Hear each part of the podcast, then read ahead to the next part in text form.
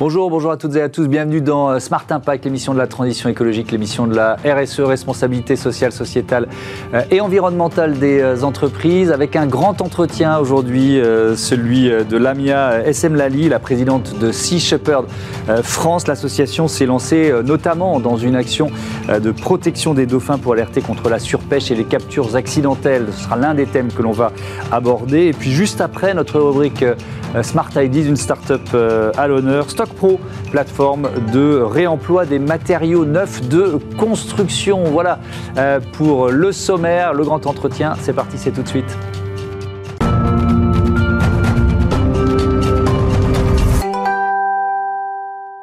Bonjour Lamia SM Lali, bienvenue. Vous êtes donc euh, la cofondatrice de l'antenne française de Sea Shepherd et co-directrice de l'association au niveau euh, euh, mondial. une anecdote, tiens, pour, pour, pour commencer, parce que c'est le début de l'histoire, que vous a demandé le, fondateur de Sea Shepherd, Paul Watson, la première fois que vous l'avez rencontré. C'est quoi la question qu'il vous a posée? Alors c'est vrai que c'est une question qui interpelle beaucoup hein. quand on en parle, ça, mmh. ça marque les esprits, mais c'est une question qui est somme toute assez banale au sein de Sea Shepherd. Mmh. Il m'a demandé si j'étais prête à risquer ma vie pour sauver une baleine. D'accord. Et mmh. vous avez répondu oui, évidemment, sinon vous ne seriez pas là. C'était en, en 2005. Quelle a été votre première mission cette année-là? Alors, une première mission contre le braconnage dans l'archipel des Galapagos.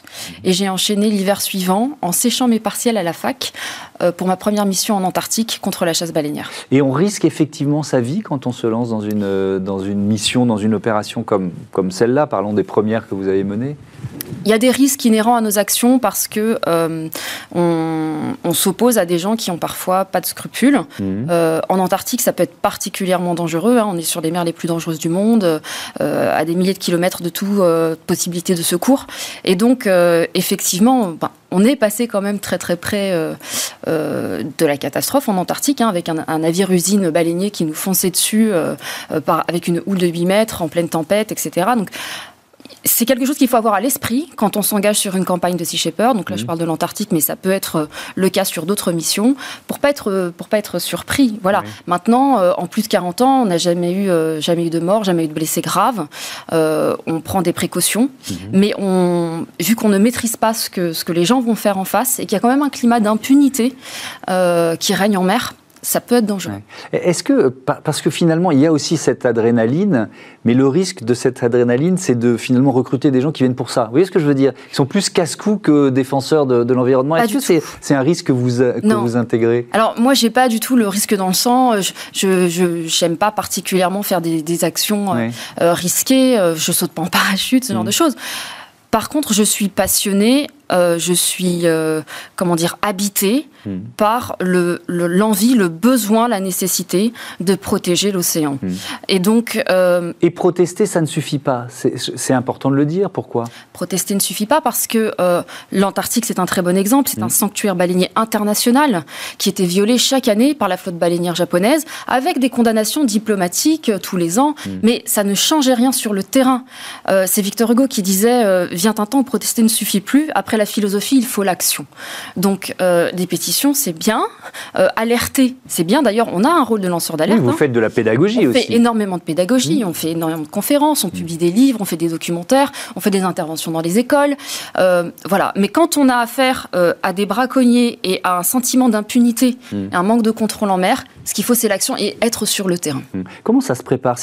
Je ne me rends pas compte. Combien d'opérations par an et comment elles sont préparées? Ça a beaucoup évolué au cours des dernières années. Moi, quand j'ai rejoint Sea Shepherd il y a 16 ans maintenant, on avait un seul bateau. La campagne principale, c'était la campagne antarctique, qui siphonnait absolument tous les fonds, tous nos efforts. Mmh. Aujourd'hui, on a une dizaine de bateaux.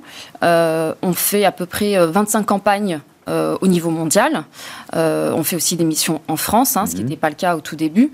Et donc, voilà, c'est une organisation assez, assez énorme. Et malheureusement, même si nous, on a progressé en termes de moyens et d'action, on est toujours en deçà de ce qu'on aimerait pouvoir faire parce que les moyens ne suivent pas par rapport à la dégradation euh, de la situation.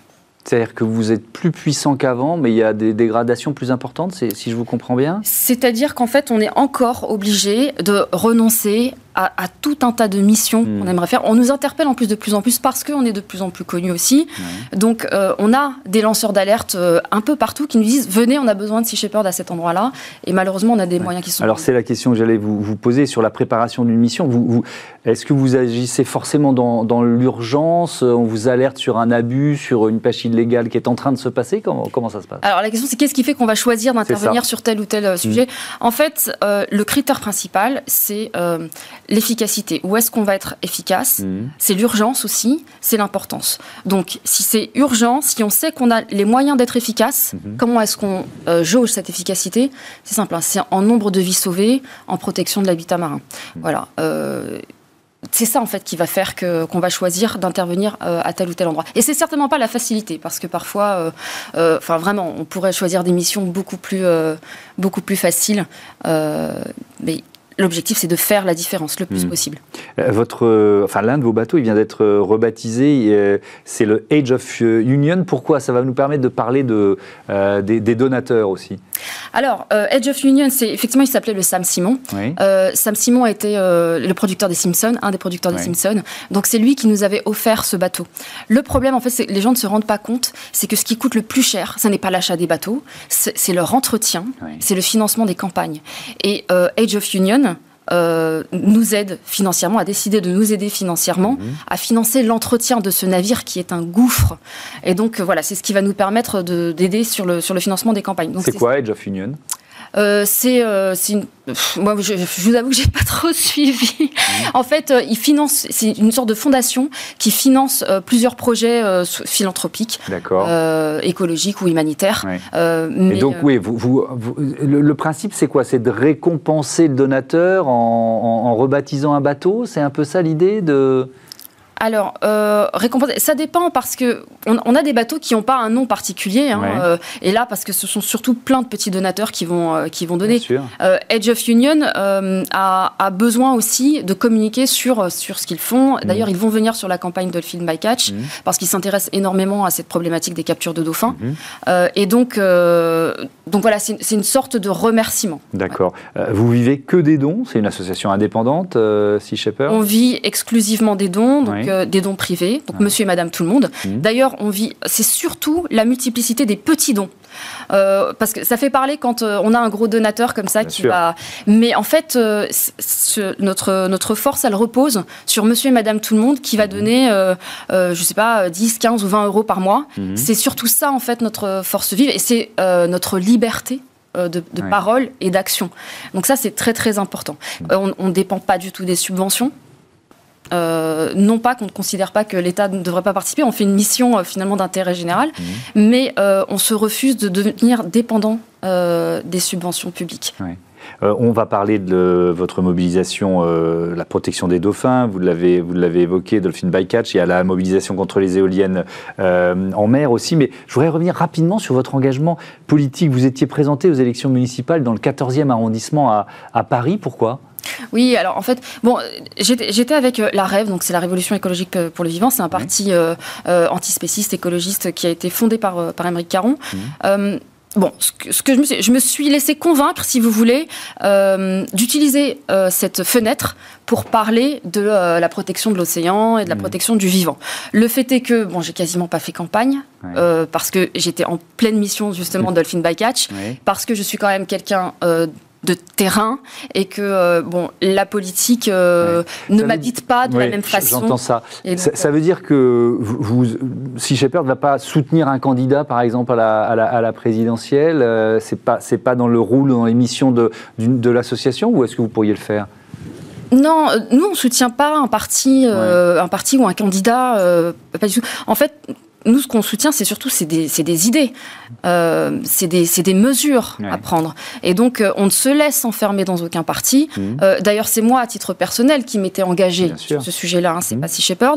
Mais finalement, ce que je défendais, c'était une ligne qui était dans la, dans la droite ligne de, protection de l'environnement, mhm. mais en, abordant aussi des questions économiques que je trouvais intéressantes, parce que justement, on clive souvent l'écologie, l'économie et le sociétal. Mhm. Or, tout ça est imbriqué, et c'est pour ça que je trouvais euh, la rêve euh, plus, euh, plus intéressante ou plus pertinente que le parti animaliste, par exemple, mhm. qui a un intérêt, mais qui, parce qu'il est auto-centré sur la question animale, du coup, à mon sens, risque de ne pas pouvoir vraiment percer. Tout ça est imbriqué, on, ne peut pas, on peut pas cloisonner Alors, on va parler de la protection des dauphins tout de suite. Cette campagne euh, hivernale intitulée euh, Dolphin by Catch, c'est quoi l'objectif? L'objectif, là, pour le coup, c'est on est dans un rôle de lanceur d'alerte. Donc, euh, nous sommes le pays qui a la plus grande façade euh, littorale maritime d'Europe. Mhm. Et nous avons la chance et la responsabilité d'avoir une population euh, encore assez importante de dauphins, même si elle est très infime par rapport à ce qu'elle pouvait être auparavant. Les Français ignorent dans leur majorité que des milliers de dauphins sont tués chaque année sur les côtes françaises. Hein. On s'émeut à juste titre des massacres sanglants qu'on peut mhm. voir aux îles Féroé ou au Japon. En France, ils sont encore beaucoup plus nombreux à mourir dans des conditions atroces, hein, puisqu'ils sont capturés dans les engins de pêche. Alors, ce pas des captures ciblées. C'est-à-dire que les pêcheurs se disent pas il y a quelques exceptions, mais la majorité ne cible pas les dauphins intentionnellement. Par contre, c'est ce qu'on appelle quoi la surpêche Alors c'est ce qu'on appelle des captures accidentelles. Mais le terme d'accidentel ne convient pas. Pourquoi, Parce que on a des, un contexte euh, qui fait qu'on sait qu'on va les capturer, ces dauphins. Mm. On sait qu'on va les capturer et qu'on va les capturer en très grand nombre. Donc nous, on a filmé quand même hein, des pêcheurs qui mettent leurs filets au milieu des bandes de dauphins. Ce sont des filets qui ne sont pas sélectifs. Et donc, en fait, quand les dauphins se prennent dedans, on se dit, bon, bah, capture accidentelle. Mm. Capture accidentelle n'est pas interdite. Les dauphins sont protégés, donc vous n'avez pas le droit de les capturer intentionnellement. Par contre, s'ils sont pris dans les filets par accident, c'est pas grave. Et donc ça, c'est vraiment problématique parce qu'aujourd'hui, on a atteint un taux de capture qui est mhm. tel que la survie de l'espèce n'est pas assurée. Et malgré les alertes des scientifiques, on a une ministre de la pêche, de la mer, pardon, lapsus, euh, Annick Girardin, euh, qui nous dit qu'en fait, on a besoin de plus de données. Donc on, essaye de gagner du temps mhm. et ce temps-là, on ne l'a pas en fait. Les dauphins n'ont pas ce temps. D'ailleurs, vous aviez saisi le, Conseil d'État sur l'urgence de ces captures accidentelles. Vous n'avez pas obtenu euh, gain de cause, c'est ça? Vous en êtes toutes. Ce qui est dingue, c'est qu'on a, on a saisi Conseil d'État pour justement pour éviter, pour obtenir les fermetures spatio-temporelles que demandent les scientifiques. Mmh. Donc les scientifiques demandent à ce que certaines zones, sur certaines périodes clés, soient fermées aux engins de pêche dont on sait qu'ils capturent les dauphins. Mmh. Euh, c'est impossible à obtenir. En fait, on n'arrive pas à obtenir ces fermetures. Pourquoi? Pour des raisons politiques, hein, parce que parce que le gouvernement, la ministre de la Mer, n'a pas envie de de, froisser euh, les mmh. pêcheurs. Hein. On a un lobby quand même qui est, très important en France euh, au niveau de la pêche. Hein. La France est, un des pays en Europe qui freine des quatre fers le plus dès qu'il s'agit d'obtenir une, une réglementation plus poussée. Donc on n'a pas ces, fermetures. Mais ce problème des dauphins, des captures de dauphins, en fait, c'est la face visible de l'iceberg. Si vous voulez, les dauphins ont un capital sympathie important. Quand il y a des dauphins euh, morts euh, sur les plages, euh, ça, choque l'opinion. Mmh. Mais ce qui se passe en mer, en fait, c'est c'est beaucoup plus vaste que ça. C'est-à-dire que... Et ça passe inaperçu. Parce que quoi, ils sont rejetés en mer, c'est ça? Alors déjà, sur les dauphins qui arrivent sur les plages, il faut savoir que c'est 20% des dauphins qui sont capturés, hein, le reste coule au large. Mmh. Mais surtout, en fait, bah, les oiseaux marins, par exemple. On sait que 70% des oiseaux marins ont été exterminés par la pêche en 50 ans. Ça passe complètement inaperçu. Les requins, c'est pareil, mais parce que ça, coule au fond de l'eau. En fait, le problème, c'est qu'on a une forme de pêche qui n'est pas du tout sélective. Si, vous appliquez ce qu'on fait à l'océan à terre, ça choquerait l'opinion, ça serait scandaleux. Hmm. imaginez que vous mettiez des fils barbelés dans toute la forêt parce que vous voulez attraper une espèce et en fait vous en attrapez. Mais est-ce que une pêche euh, durable, éthique et rentable, c'est possible? Alors déjà, la pêche n'est pas rentable aujourd'hui. Hein. Si elle n'était pas euh, sous perfusion de subventions publiques, euh, ça ne mmh. serait pas possible. Pourquoi? Parce qu'on a des moyens de plus en plus démesurés pour aller pêcher de plus en plus loin, de plus en plus profond, des espèces de plus, de plus en plus, euh, comment dire, qu'on n'utilisait pas auparavant. Hein. Mmh. Donc, en fait, on revoit sans cesse notre curseur à la baisse parce que l'océan s'appauvrit. Il n'est déjà plus que l'ombre de lui-même. Donc, en fait, ce système est de toute façon déjà pas, pas viable en lui-même. Donc, on soutient artificiellement mmh. la surexploitation de l'océan faudrait arrêter tout simplement de consommer du poisson et les produits de la mer et arrêter de pêcher donc Bon, je ne pense pas que ce soit réaliste. Le, fait est que, par contre, euh, bon, nous, on arrête de manger du poisson. Hein. on dit, en fait, euh, si vous n'avez pas besoin euh, du poisson, laissez-le dans l'océan parce que c'est le meilleur service que vous puissiez lui rendre. Hmm. Aujourd'hui, la première menace qui pèse sur la survie de l'océan, c'est la pêche. Hein. C'est pas le changement climatique, c'est pas la pollution plastique. Ce sont des vrais problèmes. Hein. Hmm. Je dis pas le contraire. Mais on parle très peu de la pêche qui est pourtant la première menace. Donc, aujourd'hui, la consommation de poisson a doublé en 50 ans que ce soit en France ou au niveau international. Euh, L'Union européenne est la zone qui importe le plus de poissons et plus de 50% de ces poissons sont importés des pays en voie de développement. Donc nous, on travaille beaucoup en Afrique de l'Ouest, justement, mmh. dans le golfe de Guinée, où la surpêche est un problème catastrophique, où on a des populations qui sont mises à genoux avec du poisson qui arrive sur les marchés européens et notamment sur le marché français. Et ça, ça va donner aussi lieu à des problématiques plus tard. Hein, euh, migratoires et sociétales explosives. Donc c'est pour ça que je dis aussi que tout ça est lié. Donc pour répondre à votre question, on est beaucoup trop nombreux pour manger du poisson, très clairement. Il n'y a pas suffisamment de poissons dans l'océan pour nourrir 7 milliards d'habitants. Par contre, il y a des gens qui en ont un besoin vital. Il y a assez de poissons dans l'océan pour répondre à ce besoin vital, hmm. les populations humaines qui en ont besoin. Le problème, c'est l'écrasante majorité de gens qui n'ont absolument pas besoin de manger du poisson et qui mangent des, des comme ils mangeraient des carottes, qui, ne font pas du tout le lien. Mhm. Voilà, c'est ça le problème. Alors, euh, il nous reste du temps, mais je voudrais qu'on le prenne pour euh, parler des éoliennes en mer. Vous avez publié un rapport sur l'impact des éoliennes en, mer. Vous parlez d'une bombe à retardement écologique. Mhm. Pourquoi? Alors parce que malheureusement, euh, en France, encore une fois, euh, on n'est pas du tout à la hauteur de l'enjeu. Euh, mm. C'est-à-dire que, comme je le disais, on a le plus grand littoral d'Europe, mm. avec des Oui, mais pour l'instant, on a très peu d'éoliennes. On est très, très, très, très, très loin de... Justement. Des, oui, on est très en retard. Des Néerlandais, bah oui, des Néerlandais et, des, et des Britanniques. Mais alors, je vais vous dire un truc. En fait en France, on a des, zones de biodiversité sur notre littoral qui sont absolument exceptionnelles, hmm. avec des couloirs migratoires, donc euh, d'oiseaux marins qui, euh, voyagent d'Europe du Nord vers l'Afrique, avec euh, des zones de nidification, des zones de reproduction et de repos. on a voilà, on a plein de zones Natura 2000, etc. Hmm. Et le problème, c'est que si vous voulez, l'Europe fixe les les, les objectifs en termes d'éoliennes en fonction de la taille du littoral. Donc nous, on a le plus grand littoral, donc on nous fixe des objectifs qui sont qui sont colossaux. Je crois qu'on a plus de 7000 éoliennes mais on n'a même pas fait le travail qu'ont fait les pays d'Europe du Nord, qui ont pourtant moins de, de, valeur ajoutée sur leurs écosystèmes, ils ont fait le travail d'inventaire préalable, c'est-à-dire de se dire le bon sens. Où est-ce qu'on a Où est-ce qu'on les met Voilà. où est-ce qu'on a des zones On décide collectivement. Où est-ce qu'on a des zones écologiques On définit collectivement les zones où on peut éventuellement installer ces parcs éoliens. Voilà. Et, quelles sont les zones hmm. où on a en fait des intérêts biologiques, euh, de la biodiversité hmm. et des écosystèmes fragiles à préserver, qui doivent absolument être protégés de ces projets industriels parce qu'on parle de champs d'éoliennes, etc. Bon, ce sont des usines d'aérogénérateurs absolument colossaux mm. euh, qui font des dégâts énormes et qui détruisent l'habitat naturel. Donc aujourd'hui en France, on n'a pas du tout fait ça. Et quand on dézoome et qu'on regarde les projets tels qu'ils ont été validés aujourd'hui, et quand on lit les rapports du CNPN, le Conseil national pour la protection de la nature, qui est rattaché au ministère de la Transition écologique, en fait, on, on tombe de sa chaise. Nous, euh, euh, au niveau de Sea Shepherd, c'est pas un sujet sur lequel euh, on travaillait de manière historiquement. Hein. On a été interpellé sur ce sujet par des pêcheurs, mais aussi par, par, des, par des badauds qui nous disaient mais là, on est face à un vrai problème et on ne vous entend pas dessus. Est-ce que vous avez évalué justement l'impact? Alors, même si la démarche effectivement était différente et beaucoup plus vertueuse en Grande-Bretagne ou aux Pays-Bas, est-ce que vous avez évalué l'impact de ces parcs éoliens maritimes dans ces pays-là sur, euh, Alors, c'est pas nous sur les, oiseaux Oui, c'est pas nous qui avons évalué, mais il y a déjà des, études qui montrent que les oiseaux fuient ces zones. Donc on a ce qu'on appelle l'effet barrière. Mmh. Euh, parce qu'on parle beaucoup des, des, pales qui tuent mécaniquement les oiseaux, mais en fait la première cause de mortalité, c'est la perte de l'habitat. De toute façon, de manière globale, la première cause de la disparition de la biodiversité, c'est la perte de l'habitat naturel. Le problème avec ces éoliennes, c'est qu'elles euh, elles consomment, elles détruisent d'énormes quantités d'habitats naturels et des habitats naturels qui sont fondamentaux. C'est-à-dire qu'aujourd'hui, vous allez avoir, si on va au bout des projets français, vous allez avoir des oiseaux et des mammifères marins, et je ne parle même pas des poissons sur lesquels, euh, mmh. voilà, euh, pour lesquels, en fait, ça va être un parcours du combattant. leurs parcours migratoires vont être complètement minés par les, par les éoliennes. Et, et en Europe du Nord, on, voit déjà que les oiseaux évitent ces, ces zones, et ce que ça a pour effet, c'est euh, une disparition progressive des populations. Hmm. Aujourd'hui, les, gens l'ignorent, mais on a des dérogations de destruction d'espèces protégées qui sont accordées aux promoteurs éoliens sur des espèces qui sont en danger critique d'extinction et pour lesquelles on n'est pas en mesure d'assurer la pérennité de la population. C'est interdit. On ne peut pas obtenir de dérogation de destruction d'espèces protégées dans ces cas-là. Et au prétexte que les éoliennes luttent contre le changement climatique, hmm. on accorde aux promoteurs éoliens absolument tous les passe-droits. Vous dites aussi qu'on peut tuer avec du bruit. Oui parce que, il faut le rappeler, le, son se diffuse beaucoup plus vite dans l'eau que dans l'air, c'est ça?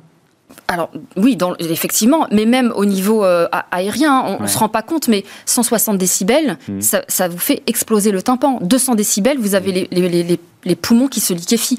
Enfin, le bruit est une arme, c'est une arme. Et c'est vrai qu'on, c'est pas forcément instinctif quand on connaît pas trop ces sujets, on, ne s'en rend mais pas. Mais est-ce qu'il y a un risque aussi pour la faune euh, marine? Ah bien sûr, bien sûr, mais surtout pour la faune marine qui vit dans un environnement qui est très très lié au bruit, où le bruit effectivement se propage encore plus vite que dans l'air, et avec des populations, notamment la population de dauphins, on est très inquiet pour la population de dauphins résidents dans le golfe normand-breton. On a la plus grande population de dauphins résidents d'Europe. Elle va être complètement encerclée par cinq euh, 5, euh, euh, parcs éoliens. Parcs éoliens. Est-ce que, est -ce que les, ce qu'on appelle les éoliennes flottantes euh, ça trouve grâce à vos yeux Est-ce que c'est quand même moins euh, impactant que les éoliennes qui sont le plus rapprochées des côtes? Alors ça pose, ça pose d'autres problèmes euh, et il y a quand même cet effet barrière. le CNPN le mentionne dans son, dans son rapport mm. où il tire la sonnette d'alarme. Il y a un gros projet justement d'usine éolienne entre l'île Groix mm. et, Belle-Île et, et, ça posera des problèmes quand même. J'entends tous vos arguments, mais comment on, comment on trouve la solution? Comment on invente un, un mix énergétique pour l'avenir si si on se passe des éoliennes, si on se passe, j'en sais rien, du nucléaire. Enfin, vous voyez, qu'est-ce qu'on garde, quoi? Non, voilà. Mais je pense que c'est un débat qu'il faut avoir de façon euh, déjà transparente. Mmh. Euh, que les gens aient tous les éléments. Parce que, en l'occurrence, là, on parle beaucoup des problèmes liés au nucléaire, avec les déchets, les risques nucléaires.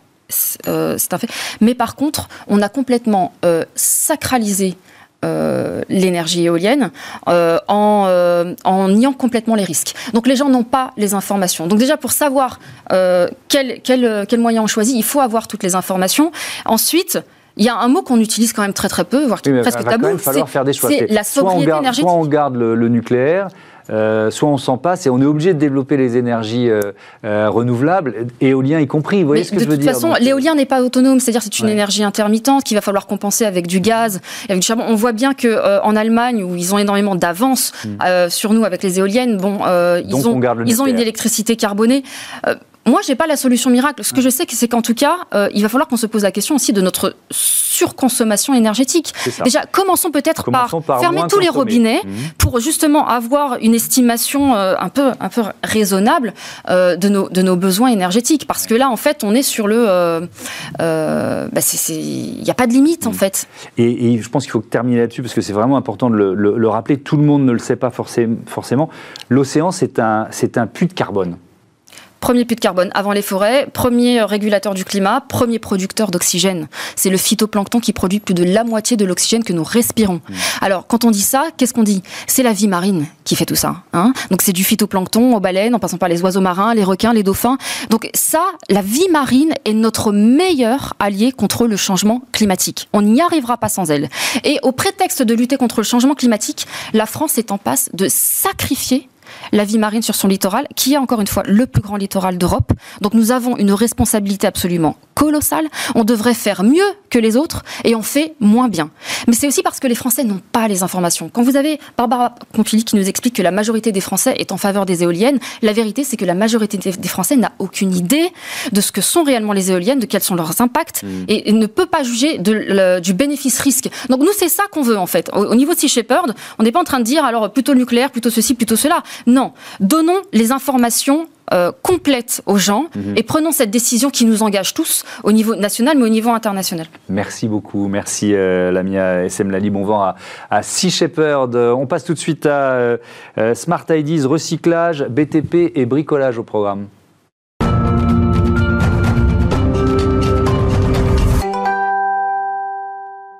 Bonjour Romain de Garcini, bienvenue. Bonjour. Vous êtes le cofondateur de Stock Pro, créé en 2018 avec euh, Stéphane Renou.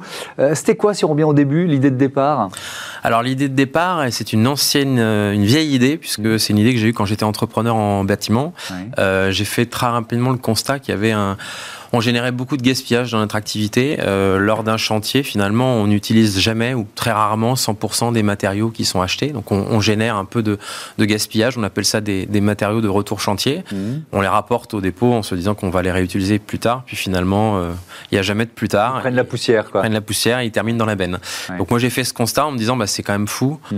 de générer autant de, autant de gaspillage. Et c'est ce qui m'a donné l'idée de créer Stock Pro. Alors, euh, j'ai eu cette idée dans les années 2000 et on a créé l'entreprise en 2018. Donc, il a fallu un certain temps. C'est une maturation longue, mais on parle de quels matériaux alors on parle de tout type de matériaux, pas les matériaux finalement qui sont utilisés régulièrement par chaque corps de métier. Mmh. Euh, un maçon va toujours réutiliser son ciment, un plombier son, son cuivre, un, un, électricien son câble électrique. C'est plutôt tous les matériaux un peu périphériques qu'on achète de manière spécifique pour un chantier.